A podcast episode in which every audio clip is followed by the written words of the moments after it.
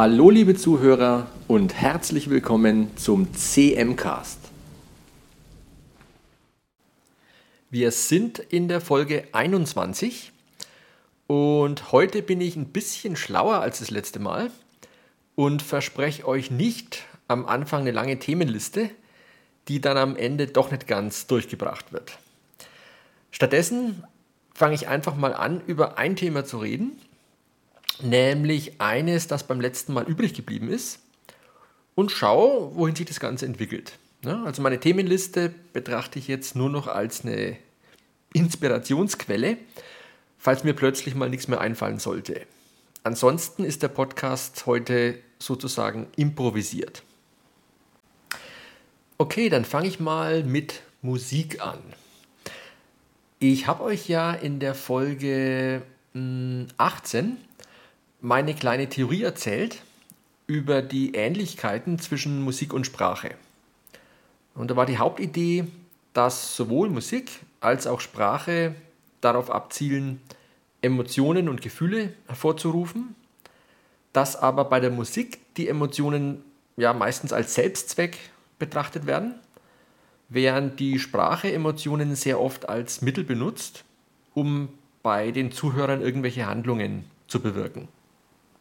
Jetzt kann aber Sprache im Gegensatz zur Musik auch in einer relativ unemotionalen Weise benutzt werden. Wenn man zum Beispiel einfach nur Sachverhalte in der Welt beschreibt oder abstrakte Ideen. So ein typisches Beispiel dafür sind äh, akademische Zeitschriftenartikel, die oft ja, extrem trocken und unemotional formuliert sind. Also speziell in der Wissenschaft tut man ja gerne so, zumindest nach außen hin, als würde man seine Forschungsresultate ganz unparteiisch vorzeigen.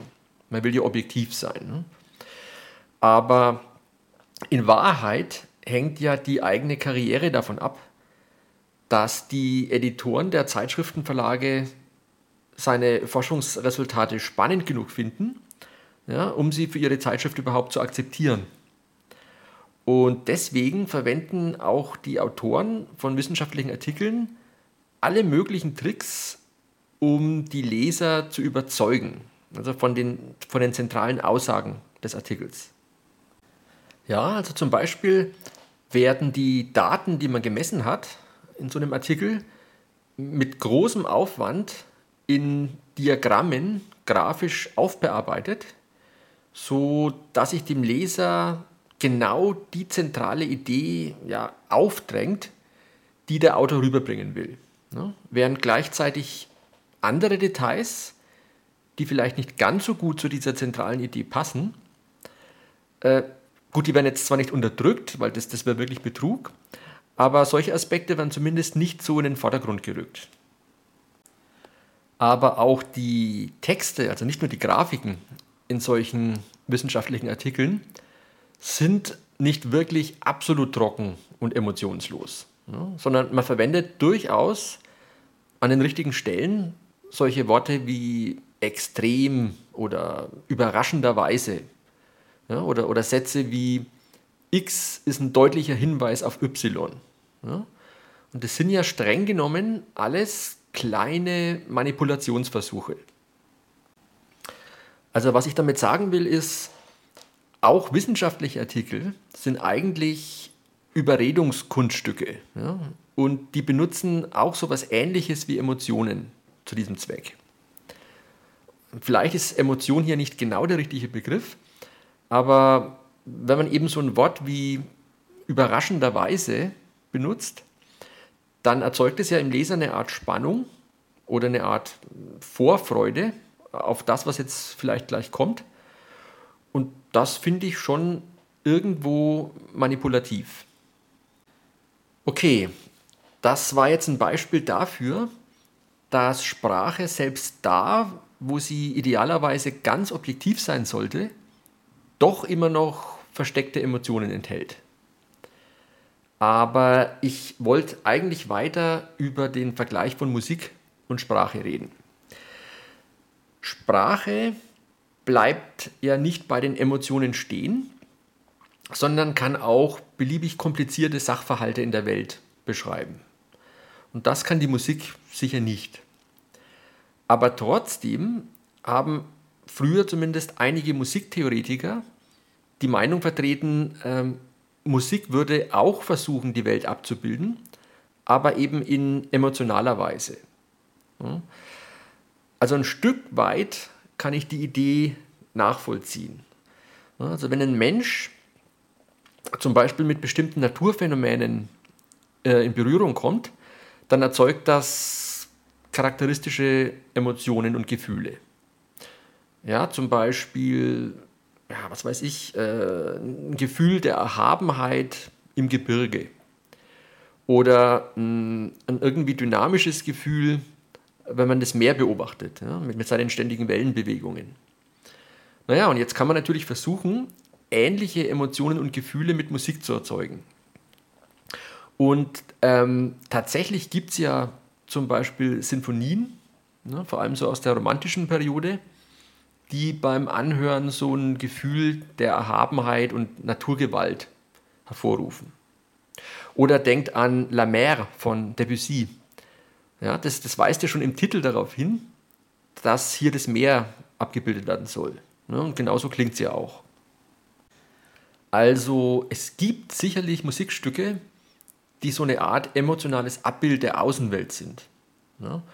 Aber nach meiner persönlichen Meinung geht Musik weit hinaus über reine Abbildung der Natur.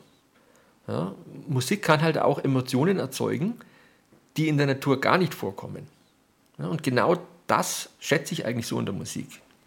Für mich gibt es wirklich eine im Prinzip endlose Landschaft von musikalischen Emotionen, in der man sein Leben lang was Neues finden kann. Ja, und nur manche von diesen musikalischen Emotionen erinnern in, in oberflächlicher Weise an irgendwelche Naturphänomene. Also kurz gesagt ist äh, für mich die Musik wirklich so eine Art eigene Welt für sich. Und Musik hat es deshalb eigentlich gar nicht nötig, die normale Welt abzubilden, so wie das die Sprache üblicherweise macht. Aber wenn man unbedingt auch noch in der Musik über die Welt da draußen reden will, dann kann man das glücklicherweise ja trotzdem tun, äh, weil die Musik hat sich ja längst die Sprache einverleibt, nämlich in Form von Gesang. Ja?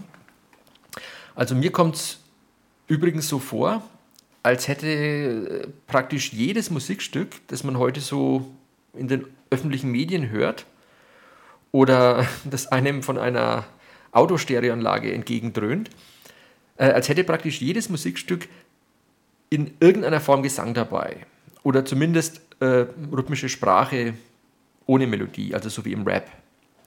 Ja? Ich, ich habe fast ein bisschen den Verdacht, dass die meisten jüngeren Leute heute Musik fast automatisch mit Gesang oder Rap verbinden. Kaum jemand hört noch reine Instrumentalmusik.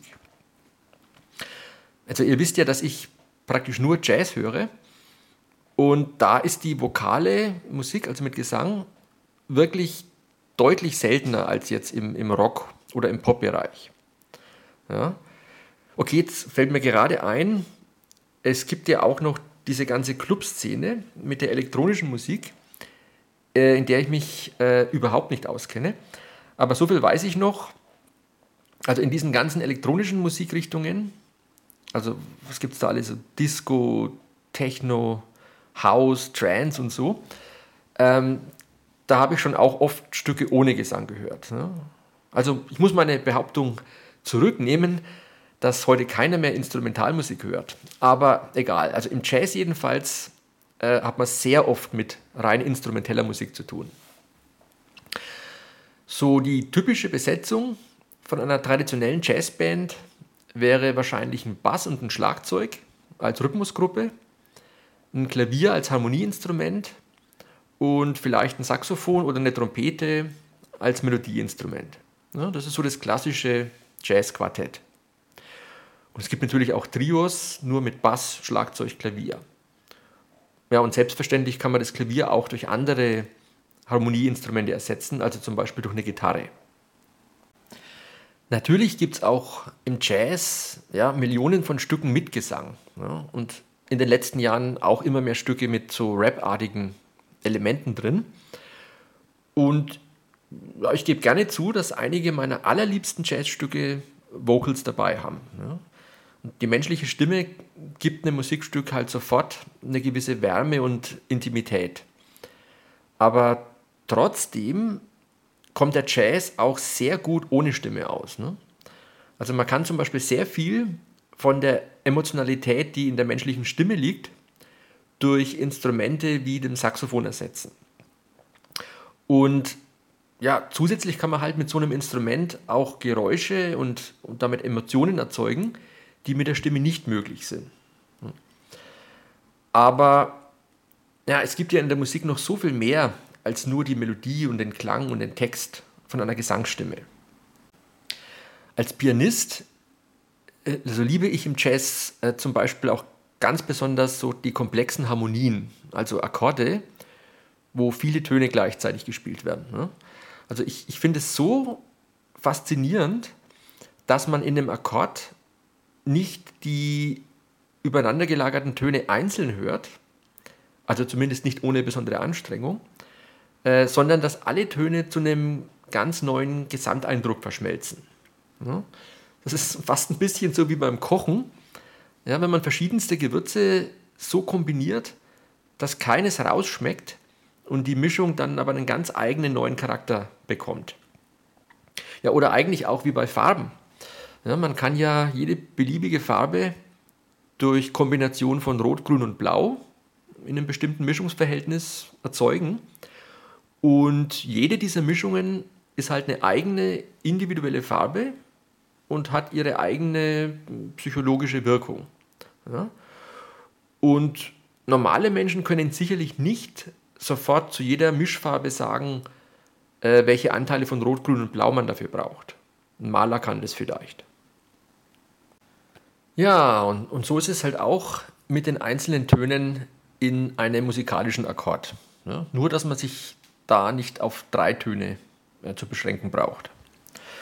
Ja, und, und wenn man nur einen dieser Töne um einen Halbton oder einen Ganzton verschiebt, ja, dann kann sich der emotionale Eindruck von dem Akkord wirklich drastisch ändern. Ja.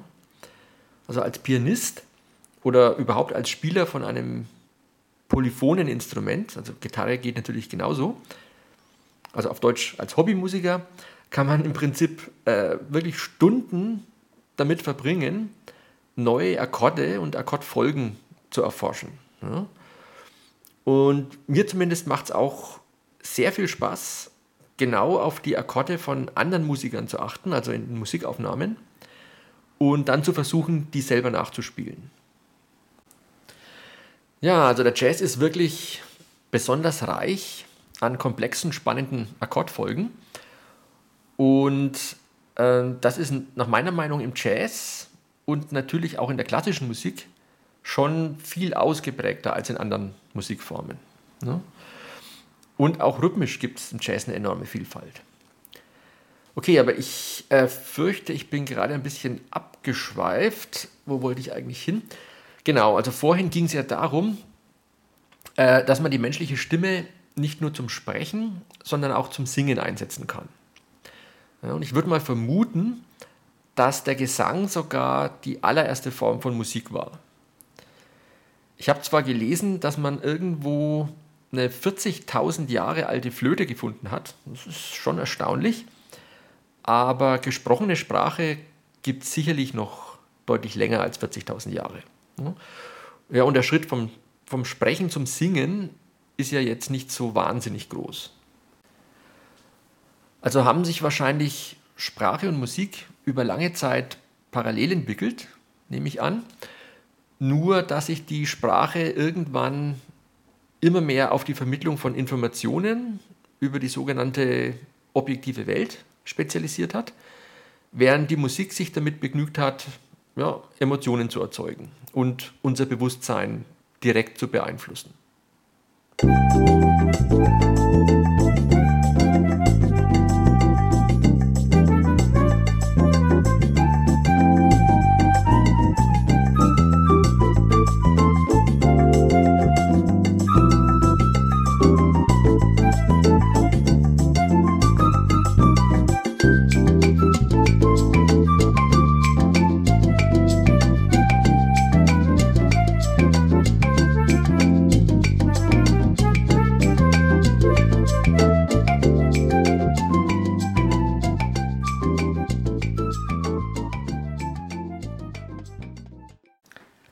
Also Sprache ist im Vergleich mit der Musik besser geeignet, um objektive Sachverhalte über die Welt zu vermitteln.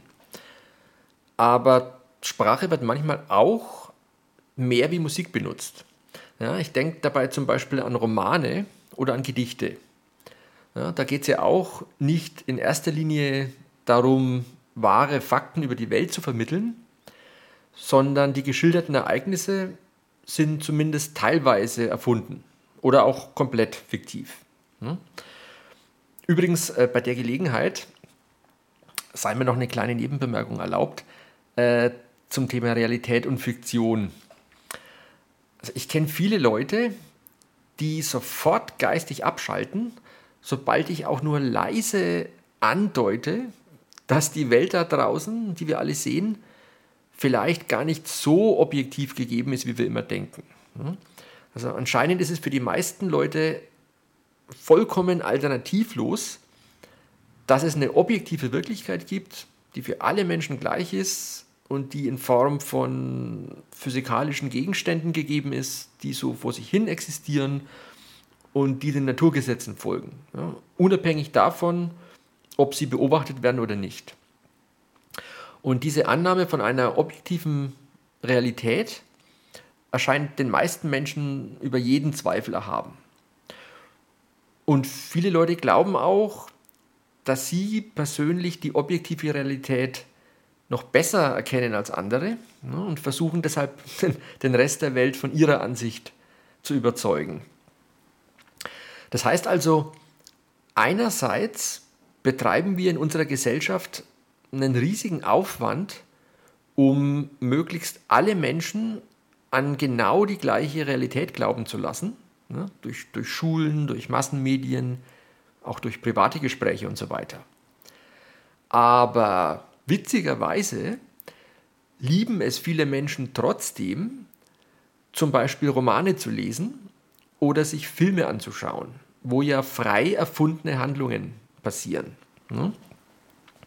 Also okay, ich gebe zu, dass in solchen Romanen oder Filmen äh, die vorkommenden Gegenstände zumindest äh, ziemlich denen in der normalen, realen Welt entsprechen. Ja, und auch die Menschen verhalten sich in diesen Geschichten im Prinzip so ähnlich wie reale Menschen. Aber eben nur im Prinzip. Ja, die Details der Handlung und die Gespräche sind ja trotzdem erfunden. Und ja, im Fall von Science Fiction oder gar Fantasy-Geschichten können ja sogar die physikalischen Gesetze übergangen werden.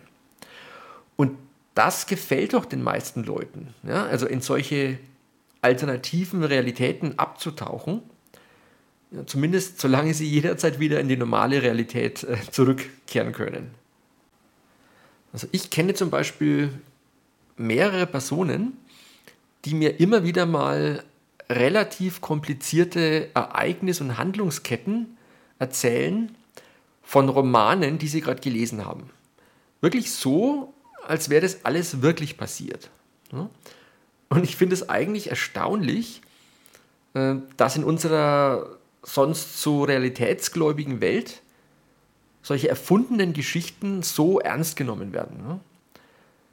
Denn ähm, man braucht sich ja nichts vorzumachen. Also wenn man so richtig konzentriert in eine Romanstory eintaucht, ja, und, und, nur so kann man sie ja richtig genießen, dann, dann lebt man kurzzeitig in dieser Fantasiewelt. Ja, man erlebt die als real. Genauso äh, wie man auch in jedem Traum völlig überzeugt ist, in der realen Welt zu sein. Okay, also außer jetzt in, in luziden Träumen, ja, wo man weiß, dass man träumt und wo man den Traum sogar beeinflussen kann. Aber normale Träume unterscheiden sich von der realen Welt ja höchstens dadurch, äh, dass ich nicht alles streng nach der Logik und auch der Physik richten muss und dass sich die Situationen auch ziemlich abrupt ändern können und dass man halt am Morgen plötzlich in einer anderen Wirklichkeit aufwacht die man dann aber natürlich wieder als die wahre Wirklichkeit betrachtet.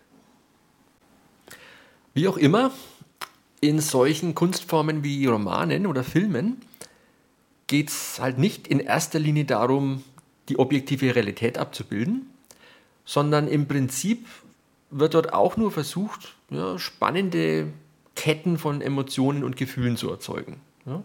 Also eigentlich wieder ziemlich ähnlich wie in der Musik. Ja, und diese Ketten können bei Romanen zum Beispiel natürlich äh, sehr lang werden. Und da fällt mir jetzt was ein, äh, wo ich mich wieder mal als äh, Außenseiter outen kann. Ich bin nämlich jemand, dem lange, komplizierte Stories und überhaupt zu lange Spannungsbögen nicht so viel bringen. Ne? Und zwar in, in allen Kunstformen. Ob jetzt Film, Roman oder Musik. Also, um das zu relativieren, im Jazz gibt es natürlich schon ab und zu mal längere Spannungsbögen. Ne? Also zum Beispiel Pat Metheny, das ist einer der bekanntesten Gitarristen im Jazz. Der baut gerne in seine Stücke äh, längere Passagen ein, wo sich ein Thema langsam immer mehr steigert. Ja, wo, in dem zum Beispiel immer mehr Instrumente dazukommen oder in dem die Melodie ab und zu mal um den Ton oder so hochmoduliert wird. Und ja, sowas finde ich absolut großartig. Ne? Aber so ein Spannungsbogen bei Pat Metheny, der dauert halt maximal ein, zwei Minuten oder so. Ja, bei der Gelegenheit noch ein kleiner Einschub. Ähm, ich finde es in der Praxis ziemlich schwierig, so eine langsame Steigerung in der Musik überhaupt hinzubekommen. Ne? Ich hatte mit meinem letzten Jazzquartett oft das Problem, dass wir uns so in der Euphorie gegenseitig zu schnell hochgesteigert haben. Ja, und dann ging die Energie von dem Musikstück wirklich äh, ganz rasant schnell auf die höchsten Höhen und dann ist uns oft nichts anderes übrig geblieben, als äh, entweder wieder abrupt runterzufahren, weil langsam runterfahren, das, das wirkt nie sehr gut, ähm, oder aber für den Rest des Stücks auf diesem hohen Energielevel zu bleiben. Und das kann dann auch wieder leicht äh, langweilig werden. Also wie auch immer, zu langwierige Entwicklungen, die finde ich persönlich einfach nicht besonders interessant. Und ich mag es auch nicht, wenn Kunstwerke irgendwie künstlich kompliziert gemacht werden, ne? nur um sie vielleicht interessanter erscheinen zu lassen. Also zum Beispiel hatten wir in meiner Band vor Jahren mal einen Auftritt, wo wir wirklich ziemlich komplizierte Stücke gespielt haben. Also Stücke mit ganz vielen überraschenden Breaks und plötzlichen Rhythmuswechsel und sowas.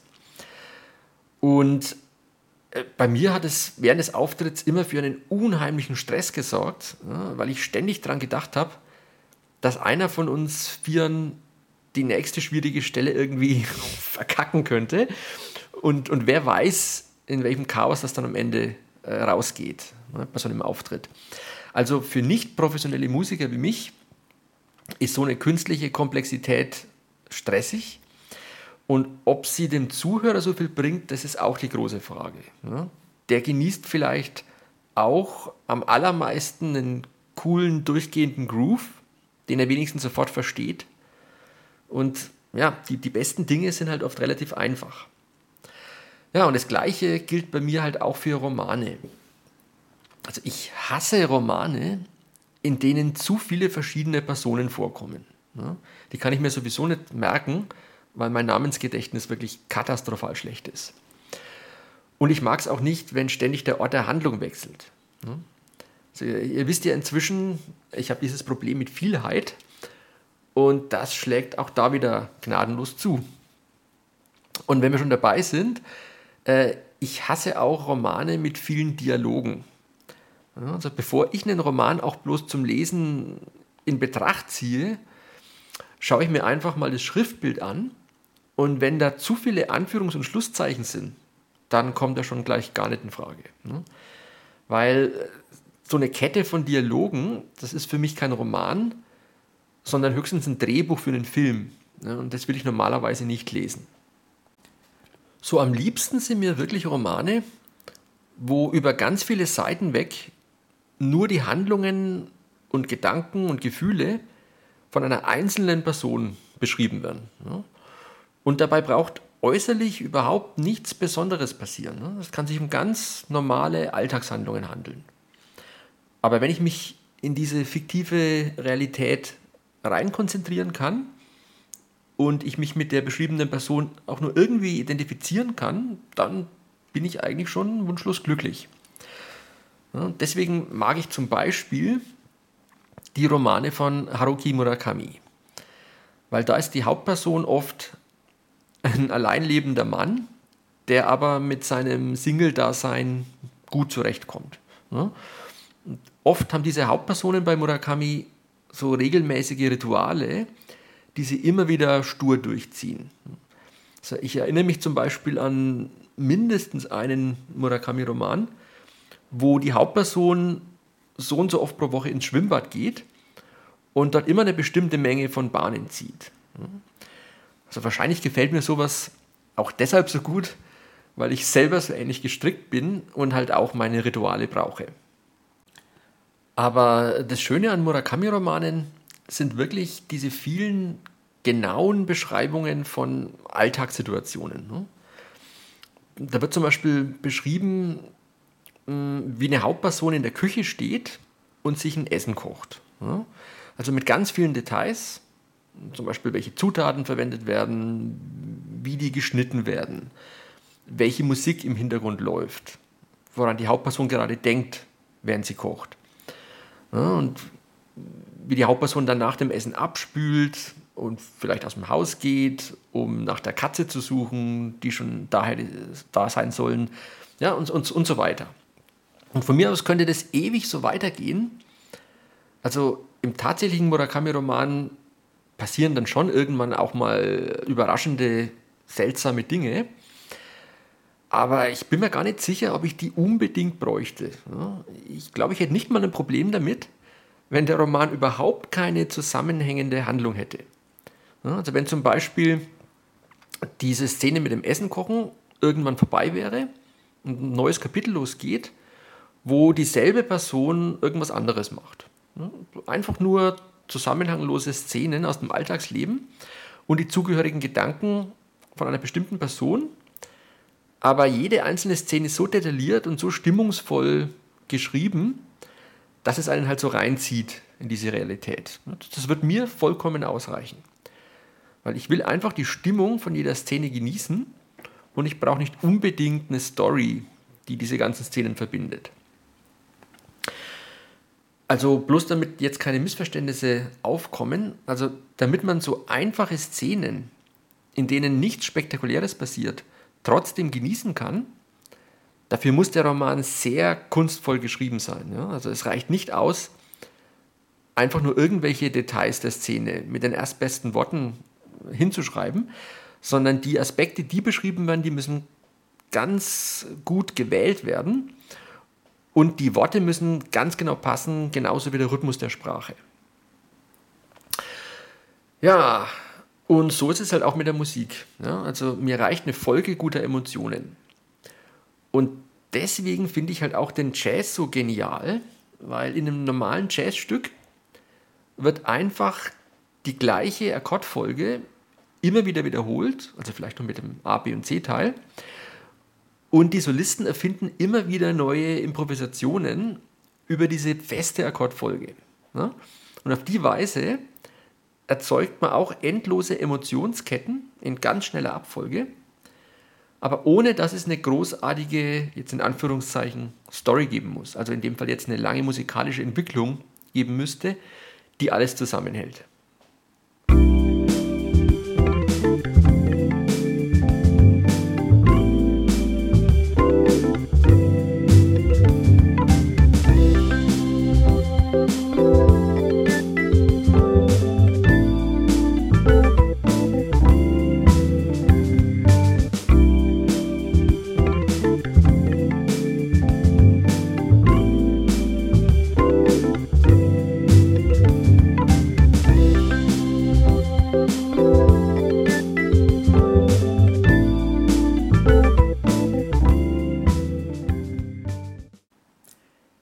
Habe in meiner letzten Musikfolge eine Hörerzuschrift bekommen, in der es um das Thema Auftritte ging.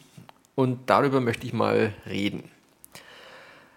Also ich habe vor einigen Jahren meiner damaligen Band verkündet, die hieß Ono Cover Quartett, dass ich nicht mehr bereit bin, auch nur noch ein einziges Mal aufzutreten. Und das war ein ziemlicher Schock für alle und das hat dann auch zu einer teilweisen Auflösung der Band geführt, weil für einige Mitglieder das Auftreten anscheinend essentiell wichtig ist. Und mir ist die Entscheidung damals wirklich nicht leicht gefallen, aber ich hatte wirklich gute persönliche Gründe dafür. Und vielleicht sollte ich die euch mal der Reihe nach erzählen. Während meiner ganzen Kindheit und Jugend hatte ich ja immer schon mit Freunden zusammen Musik gemacht ne? und auch in diversen Rockbands dann gespielt. Und da hatten wir natürlich auch gelegentlich Auftritte. Und ich erinnere mich noch an einen besonders schrecklichen Auftritt, besonders äh, mit einer Band, die hieß damals Woodstock. Und wir haben da gespielt auf einem riesigen Treffen für, sorry für den altmodischen Ausdruck, äh, Motorradrocker, sage ich mal, die aus ganz Deutschland mit ihren Maschinen angereist sind ne? und die sich in so einer Art Lehmgrube in der fränkischen Schweiz getroffen haben. Also schon bei der Anreise hat es übrigens einen tödlichen Unfall mit einem der Motorräder gegeben. Ja? Und ihr müsst euch jetzt vorstellen, hunderte von geparkten Motorrädern, deren Besitzer tagelang in Zelten in dieser Lehmgrube gehaust haben. Ja? Die meisten stark angetrunken, zumindest leicht aggressiv und auch völlig verdreckt. Und am Rand von dieser Grube stand eben eine Bühne mit unserer Band. Und ich war damals noch deutlich unter 18 Jahre alt. Und ich weiß noch, dass ich mit, aus irgendeinem Grund mit Gummistiefeln auf der Bühne stand, also hinter meinem E-Piano. Und das Ausgangssignal von dem E-Piano habe ich beim Einkoppeln in den Verstärker absichtlich so übersteuert, dass der Sound extrem verzerrt war und deshalb eigentlich so ziemlich wie eine Rockgitarre geklungen hat. Also das, das war das Ziel. Ja, und dann haben wir in einer brutalen Lautstärke halt den ganzen Abend lauter Hardrock-Stücke von uns gegeben. Also Highway to Hell und solche, solche Geschichten. Und diese Motorradrocker, die fanden das super. Ja, und einmal ist sogar einer mit seiner Maschine so halb auf die Bühne gefahren und hat den Motor dann passend zur Musik aufheulen lassen. Ja. Ja, also man ist ja als Jugendlicher vielleicht noch empfänglicher für so für diese rohe Gewalt in dieser Art von Musik. Aber spätestens nach dem Auftritt war mir klar, dass ich mit dem Hardrock ganz aufhören will. Naja, und ich habe ja schon mal erzählt, dass ich dann ein paar Jahre später auf einer Berlin-Reise den Jazz entdeckt habe. Aber als jungen, junger Erwachsener hatte ich dann lange erstmal keine Band mehr, weil in unserer Gegend gibt es gar nicht so viele Hobby-Jazz-Musiker. Ne? Ich hatte aber einen Arbeitskollegen, der auch Jazz-Piano spielt und mit dem zusammen habe ich dann oft ein bisschen rumimprovisiert. Ja? Manchmal auch einfach äh, vierhändig dann auf dem gleichen Klavier. Ja, und so ein, zweimal sind wir auch äh, auf Feiern vor unserem Physikinstitut aufgetreten. Einmal sogar mit einem so halbprofessionellen Trompeter, der auch Physiker war. Ja, aber meine erste richtige Jazzband, die äh, ist erst im Dezember 2003 entstanden. Und wir haben uns da irgendwann im Wohnzimmer von einer Privatwohnung getroffen. Äh, lauter absolute musikalische Nicht-Profis aber von Anfang an gleich in ziemlich großer Besetzung. Also das ging los gleich mit einem Sextett, also Schlagzeug, Bass, Piano, andere Keyboards, Tenorsaxophon und ein Sopransaxophon. Ja. Aber Stück für Stück im Laufe von Wochen und Monaten sind dann noch zwei Trompeter und ein Gitarrist dazugestoßen. Also am Ende sage und schreibe acht Leute. Und ihr könnt euch vorstellen, äh, dass das Wohnzimmer von der Privatwohnung dann ziemlich voll war. Und aus dem Grund hieß die Band auch Full House. Ja, und wir haben dann äh, irgendwann sogar einen vernünftigen Proberaum noch gefunden. ne, was ja immer sehr schwierig ist für Bands. Ja, und mit dieser Full House Band, da hatten wir dann auch einige Auftritte bei so Gartenpartys von Freunden und Bekannten. Ja, und bei solchen Gelegenheiten kam dann auch immer noch äh, eine Sängerin dazu. Tja, und mit der Sängerin zusammen mit dem Schlagzeug und mir haben wir dann irgendwann auch noch ein Trio gegründet äh, namens Night and Day. Und mit dem Trio, da hatten wir sogar ziemlich viele Auftritte, ja, also auch bezahlte Auftritte. Nicht nur bei Freunden, sondern zum Beispiel in Cafés oder sogar so als engagierte Band bei irgendwelchen Hochzeiten und dergleichen. Ja, und parallel zu dem Trio hat sich dann auch das schon erwähnte Onokawa Quartett gebildet, das ich vorhin schon erwähnt habe. Das war der gleiche Schlagzeuger wie schon in allen vorherigen Bands, ein Bassist, ein Saxophonist und ich halt am Klavier. Ja, und mit der Formation haben wir auch einige Konzerte gegeben. Unter anderem dieses eine Konzert, wo wir diese ziemlich komplizierten Stücke aufgeführt haben, die ich vorhin schon berichtet habe. Also ihr seht, es ist nicht so, dass ich von vornherein gegen das Auftreten war. Also ich hatte damit eigentlich schon einige Erfahrung, bevor ich mich entschlossen habe, damit ganz aufzuhören. Tja, was waren die Gründe dafür? Einige waren ganz banal. Es ist zum Beispiel ein riesiger Aufwand, die ganzen Stücke für so ein Konzert vorzubereiten, weil man ja ein gewisses musikalisches Niveau bieten will. Ja? Und wenn man so ein komplexes Stück probt, dann kann es sein, dass alles super klappt, bis auf eine winzige, raffinierte Stelle, die vielleicht bloß drei Sekunden lang dauert, ja, aber an der die Band immer wieder scheitert. Ja. Und dann spielt man halt dieses eine Teil des Stücks immer wieder und wieder, in der Hoffnung, dass es irgendwann in Fleisch und Blut übergeht. Ja. Und das ist anstrengend und langweilig zugleich. Und wie schon gesagt, ich bin nicht überzeugt, dass am Ende das Publikum sowas überhaupt zu schätzen weiß. Aber nicht nur das Proben für Auftritte ist anstrengend, sondern auch die Anreise zum Auftrittsort. Ja?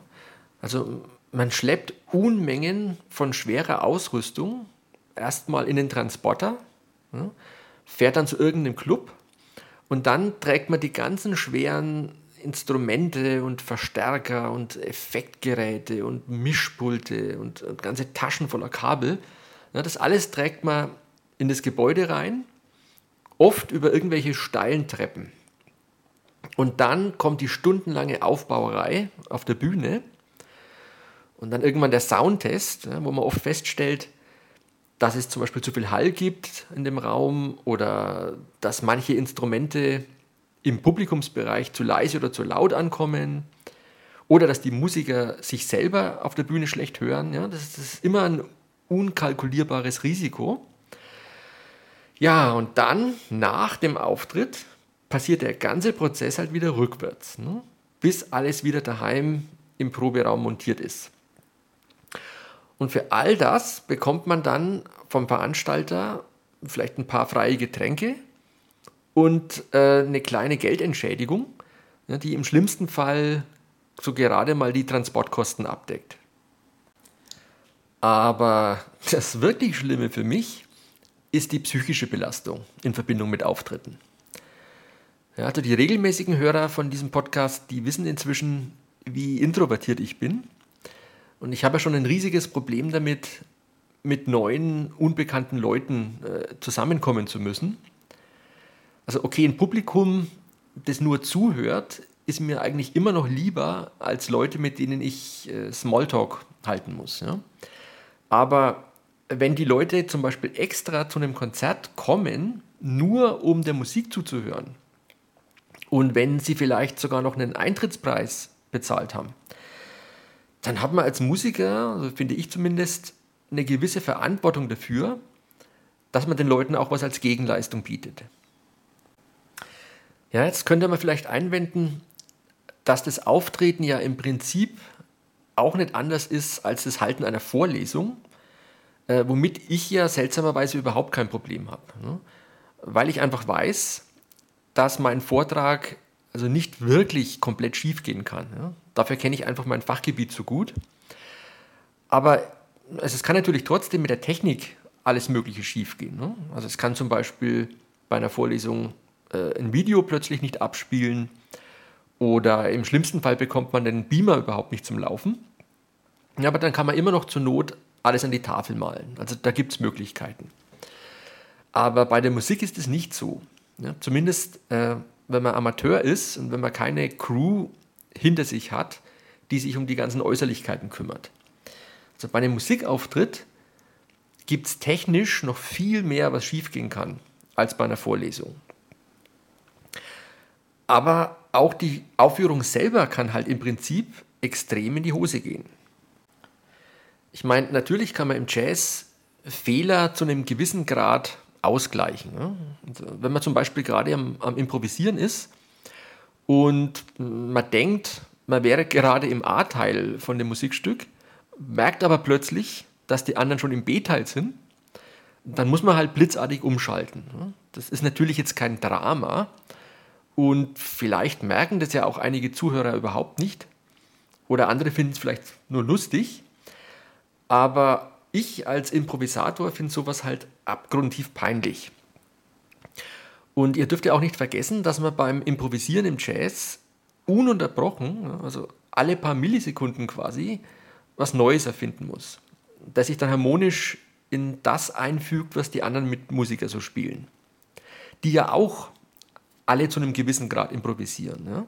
Also nicht nur der Solist, sondern auch die gerade begleitenden Musiker spielen ja nicht immer das Gleiche, sondern die improvisieren auch, ja, wenn auch im Hintergrund.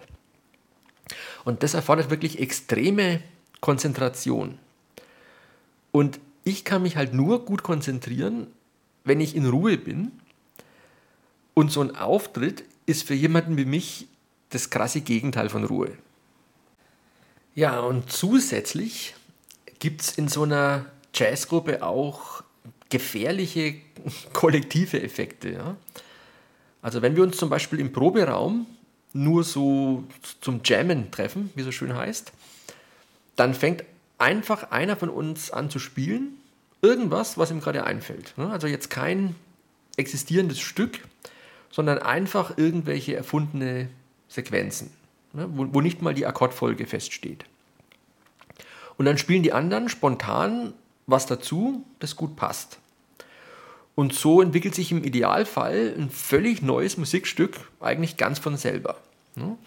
Also meistens ist das, was dabei rauskommt, ziemlich gut, aber jetzt auch nicht überragend. Manchmal ist es tatsächlich überraschend gut, also fast schon genial. und wenn man in so einem genialen Moment dann äh, in die Gesichter der anderen Musiker schaut, dann sieht man meistens, dass alle grinsen, ja, weil, weil sie auch positiv überrascht sind. Ne? Und in solchen Fällen ärgert man sich dann meistens, äh, wenn man das alles nicht aufgenommen hat, weil sofort nach dem Stück ist sowas dann wieder vergessen. Ne? Solche erfundenen Melodien zum Beispiel. Ja, sowas ist natürlich großartig und es wirkt dann auch noch lange nach. Da, da erinnert man sich noch Wochen später daran, wie gut die letzte Session war. Aber manchmal passiert halt leider auch das Gegenteil. Hm? Man merkt plötzlich mitten unterm Spielen, dass alles ein bisschen anfängerhaft und langweilig klingt. Ja, und zumindest in meinem Fall wirkt sich sowas dann sofort auf mein weiteres Spiel aus. Ja, weil es wird dann schlagartig, wie soll ich sagen, gehemmt und, und unfrei. Und das merken dann wieder die anderen und in, in Windeseile geht wirklich alles den Bach runter. Also die, die Qualität von der Band, die geht plötzlich von, von 100 auf 0. Ja, und dann sitze ich am Klavier und spiele irgendwas, das schrecklich fad klingt und ich würde am liebsten einfach aufhören und aus dem Raum laufen, aus dem Raum laufen, aber äh, den anderen zuliebe spielt man halt einfach weiter. Ne? Und wenn einmal so ein Tiefpunkt kommt in so einer Session, dann kann man nach meiner Erfahrung fast immer den ganzen Rest vergessen. Das wird einfach nicht mehr gut. Fragt mich nicht, woran das liegt, aber das ist meine Erfahrung. So, und jetzt stelle ich mir halt immer vor, dass sowas auch bei einem Auftritt passieren könnte. Ja? So eine sich aufschaukelnde Rückkopplung von Unzufriedenheit und Enttäuschung und Peinlichkeit. Ja? Das möchte man wirklich nie in der Öffentlichkeit erleben. Aber im Jazz ist es im Prinzip absolut möglich, weil man sich halt ganz seinem Unbewussten überlässt. Ne? Man kann den groben Ablauf von einem Jazzstück proben und einüben, aber die einzelnen Noten kommen halt spontan aus dem Nichts sozusagen. Ja? Oder sie kommen halt auch nicht gut. Jazz ist wirklich so eine Art Hochrisikokunst. Ja? und deswegen hatte ich halt immer Angst vor Auftritten. Ja? Und die Angst ging schon Wochen vor dem Auftritt los und hat sich dann in, so in den letzten Tagen davor so gesteigert, dass ich mich während dieser ganzen Zeit eigentlich über nichts mehr freuen konnte. Und der Auftritt selber war dann meistens ein einziger Stress, Adrenalinrausch. Und unmittelbar nach dem Konzert, also wenn man so die letzte Zugabe gespielt hat und bevor man mit dem Abbauen der Bühne anfängt, wenn man zur Entspannung vielleicht erstmal eine Flasche Bier aufmacht, dann fühlt man sich vielleicht mal kurzzeitig wirklich gut, gebe ich zu. Aber dann wird einem schon wieder bewusst, was man jetzt noch für eine Arbeit vor sich hat ja? und wie spät es wahrscheinlich werden wird, bis man ins Bett kommt. Ja? Und meistens schläft man die Nacht nach einem Konzert extrem schlecht. Ja? Also man ist immer noch völlig aufgeputscht und, und ständig geht einem Musik durch den Kopf. Also es ist wirklich schrecklich. Und am nächsten Tag oder sogar an den nächsten Tagen bin ich zumindest immer völlig ausgelaugt. Ja, und da frage ich mich halt, wofür das alles? Ja? Also ihr wisst ja, dass ich Aktivitäten danach beurteile, ob sie insgesamt, also für mich und für alle Beteiligten, die Welt besser machen. Ja? Wobei man immer die Zeit vor, während und nach der Aktivität im Auge behalten muss. Also Vorbereitung, Durchführung und Nachwirkungen. Analysieren wir das mal ich fange mal mit mir selber an. Für mich persönlich sind alle drei Phasen stark negativ zu verbuchen. Also Vorbereitung, Durchführung und Nachwirkungen. Nichts davon macht mir Spaß. Und für manche meiner Bandmitglieder scheint es allerdings anders zu sein. Also es gibt anscheinend andere Menschentypen, vielleicht extrovertiertere Menschen, die nähern, glaube ich, ihr Selbstbewusstsein davon, dass sie vor anderen auftreten. Aber ich weiß aus persönlichen Gesprächen mit genau diesen Leuten, dass die zum Beispiel dieses verstärkte Proben in der Vorbereitungszeit vor dem Konzert auch nicht besonders reizvoll finden und dass diese Leute auch kurz vor dem Auftritt und während der Aufführung stark angespannt und gestresst sind. Das geben die auch offen zu. Allerdings nach dem Auftritt gibt es bei dieser Art von Menschentyp anscheinend so einen richtigen Boost an Selbstvertrauen und Zufriedenheit, der dann auch ganz lange anhält und der sie anscheinend für alles andere entschädigt. Also für solche Menschentypen haben Auftritte wahrscheinlich sogar eine positive Gesamtbilanz. Okay, aber wie sieht es denn fürs Publikum aus? Ja, und da habe ich ehrlich gesagt äh, ja, ein Verständnisproblem. Weil was mich angeht, äh, würde ich niemals freiwillig auf das Konzert von einer Gruppe gehen, die aus lauter Amateuren besteht, ja? wie das ja bei meinen eigenen Bands immer der Fall war.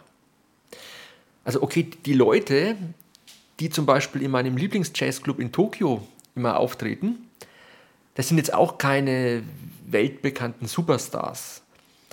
Aber das sind zumindest professionelle Musiker, die fast mit Sicherheit davon ausgehen können, dass sie kein Totalversagen abliefern werden. Ja? Also für solche Leute ist das Auftreten als Jazzmusiker genauso unproblematisch wie für mich das Halten von einer Vorlesung. Ja? Selbst die Performance an einem extrem schlechten Tag ist immer noch gut genug, um sich vor dem Publikum nicht schämen zu müssen. Aber bei Amateuren kann ein Auftritt gehörig schief gehen. Ja? Und als Zuhörer würde ich so eine Amateurband schon deshalb nicht einen ganzen Abend lang anhören wollen, weil mir jeder Patzer unendlich peinlich wäre. Ja? Also jetzt im Sinn von Fremdschämen. Ne? Und selbst wenn der Auftritt von so einer Amateurband einigermaßen glimpflich abläuft, dann kann man ja trotzdem nicht annähernd den Genuss erwarten, wie von wirklichen Vollprofis und von Meistern ja, ihres Instruments. Ne? Warum sollte man sich mittelmäßige Musik anhören, wenn es auch perfekte Musik gibt und sogar noch in riesigen Mengen? Also ehrlich gesagt finde ich, man sollte als Musiker erst dann auftreten, wenn man ein gewisses professionelles Niveau erreicht hat. Also außer von mir aus auf Familienfeiern und Partys von Freunden oder so. Ja, und ich, ich mag es zum Beispiel auch nicht, äh, also diese Erziehungsmethoden, wie, wie in den USA vor allem, äh, wo die Kinder auf jeder noch so lächerlichen Stufe ihrer Entwicklung schon ermuntert werden, sich irgendwie ins Rampenlicht zu stellen ja, und, und den anderen zu zeigen, was sie können, ja, in, in Anführungszeichen. Also ich finde die, die angeborene Scham eigentlich viel besser, bei der man sich selber seiner Grenzen bewusst ist und sich freiwillig erstmal nicht in der Öffentlichkeit zeigt, ja? also bevor man wirklich was zu zeigen hat. Und selbst dann muss man sich der Welt nicht so aufdrängen. Ja? Naja, ähm, jetzt gibt es natürlich noch das Argument, dass die Grenze zwischen Amateur und Profi äh, fließend ist, gerade in der Musik. Das stimmt schon, aber ich glaube trotzdem nicht, dass man sehr weit so ins Profispektrum kommen kann, ohne jeden Tag ernsthaft zu üben. Ja? Und das will ich nicht, weil ich habe einen anderen Hauptberuf und außerhalb der Musik halt noch andere Interessen. Und ich habe euch ja in der zweiten Musikfolge meine natürliche Methode erklärt, äh, mit der man ganz ohne Übung bis zum Level von einem guten oder vielleicht sogar sehr guten Amateurmusiker kommen kann.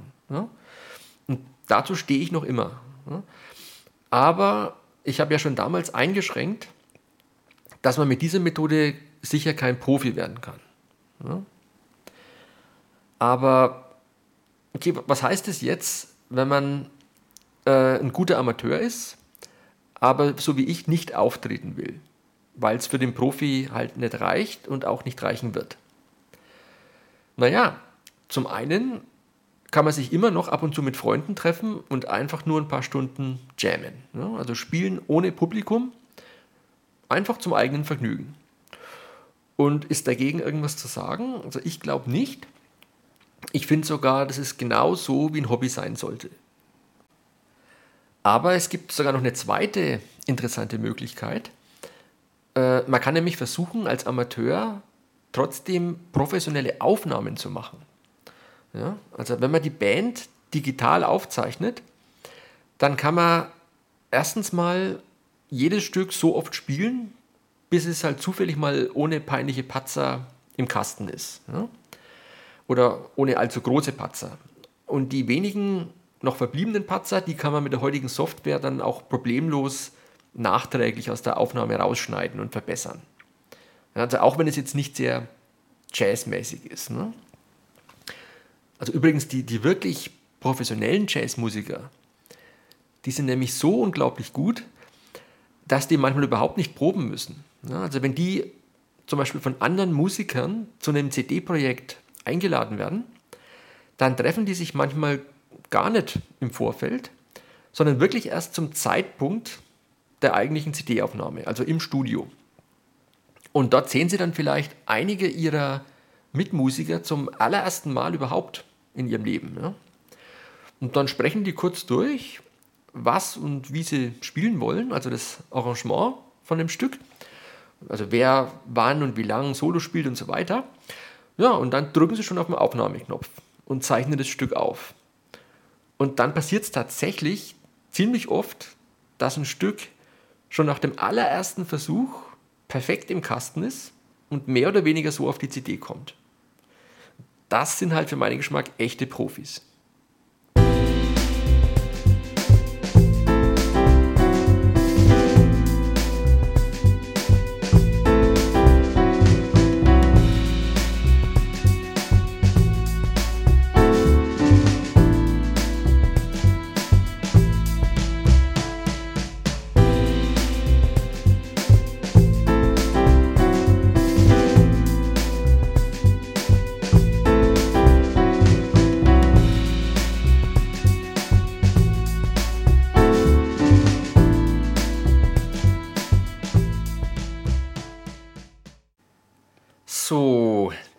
Mal stelle ich einen neuen Längenrekord für den Podcast auf. Wir sind nämlich schon bei 55 Minuten und trotzdem möchte ich noch einen letzten Punkt zum Thema Musik machen. Einfach damit der Themenblock mal abgeschlossen ist. Zumindest fürs Erste. Der Punkt ist auch wieder aus einer Hörerzuschrift motiviert, wo mich jemand gefragt hat, ob ich das absolute Gehör habe. Und das ist vermutlich eine relativ häufige Frage an Musiker, denke ich. Und ich habe so ein bisschen die Befürchtung, dass Leute das absolute Gehör als ein Zeichen für musikalische Begabung in Anführungszeichen ansehen.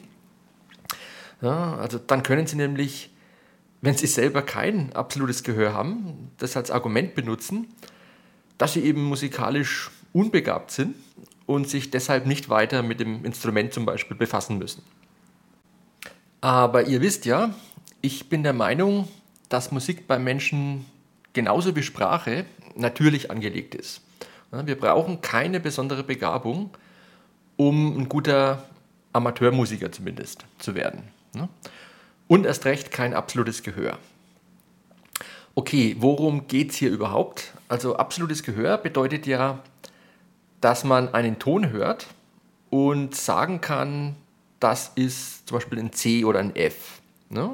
Also quasi eine intuitive Frequenzbestimmung von Schall, ohne ein Messgerät zu benutzen. Ja, und umgekehrt kann man mit einem absoluten Gehör sich auch einen Ton auswählen und den dann in der richtigen Frequenz singen. Also bei mir funktioniert das normalerweise bis zu einem gewissen Grad ganz gut. Ja, also ich kann mir zum Beispiel vornehmen, ein C zu singen, dann kann ich mein gesungenes C mit dem C auf dem Klavier vergleichen und sehen, wie gut es passt. Wir können ja mal spaßeshalber das Experiment machen. Also, ich denke, das ist ungefähr ein C. Ich gehe jetzt zum Klavier, schalte es ein und drücke das C. C. Ja, das passt ganz gut. Ja, also normalerweise treffe ich das C bis auf ja, plus minus einen Halbton genau, würde ich mal sagen. Ja, und daran sieht man schon, absolutes Gehör ist keine Eigenschaft, die man entweder hat oder nicht, sondern es geht darum, wie weit der geschätzte Ton am wahren Ton dran liegt. Ja, das ist also eine kontinuierliche Geschichte und man kann das auch trainieren, ja, wenn man unbedingt will. Aber nach meiner Meinung bringt es überhaupt nichts, weil es kommt in der Musik normalerweise nicht auf die absolute Tonhöhe an, sondern nur auf Intervalle. Ne? Also man muss hören können, dass dieser Ton und dieser Ton drei Ganztöne auseinander liegen zum Beispiel. Also eine Quad dazwischen ist. Ne? Und das ist wichtig, das braucht man als Musiker wirklich ständig. Weil das Geniale an der Musik ist ja eigentlich gerade, dass man zum Beispiel in einem Musikstück einfach alle Noten starr um die gleiche Zahl von Tönen nach oben oder unten verschieben kann also transponieren, wie das hier heißt, äh, ohne dass sich der Charakter von dem Stück wesentlich ändert. Ja, und das braucht man zum Beispiel, wenn man in einer Jazzband einen Sänger oder eine Sängerin hat, die halt aus anatomischen Gründen nur einen begrenzten Bereich von Tönen gut singen kann. Und dann kann es passieren, dass man Melodien erstmal so verschieben muss, dass sie komplett in den Tonbereich des Sängers passen. Und für den Pianisten kann es dann immer ziemlich äh, stressig sein, wenn man so ein altbekanntes Stück plötzlich zum Beispiel eineinhalb Töne tiefer spielen soll. Also nochmal, äh, es bringt in der Musik gar nicht viel, wenn man die absolute Tonhöhe erkennen kann. Genauso wie es nicht wichtig ist, die absolute Lautstärke von Geräuschen angeben zu können. Ja? Oder die, die Schärfe von dem Chili. Ja? Man muss halt schmecken können, dass Chili A schärfer ist als Chili B. Das, das reicht. Ja, Stichwort, es reicht. Ich denke, es war jetzt auch genug für diesen Podcast. Wie immer hoffe ich, dass ihr da was rausziehen konntet, auch wenn es jetzt nur um Musik ging dieses Mal. Und ich würde mich freuen, wenn ihr wieder mal vorbeischaut. Macht's gut!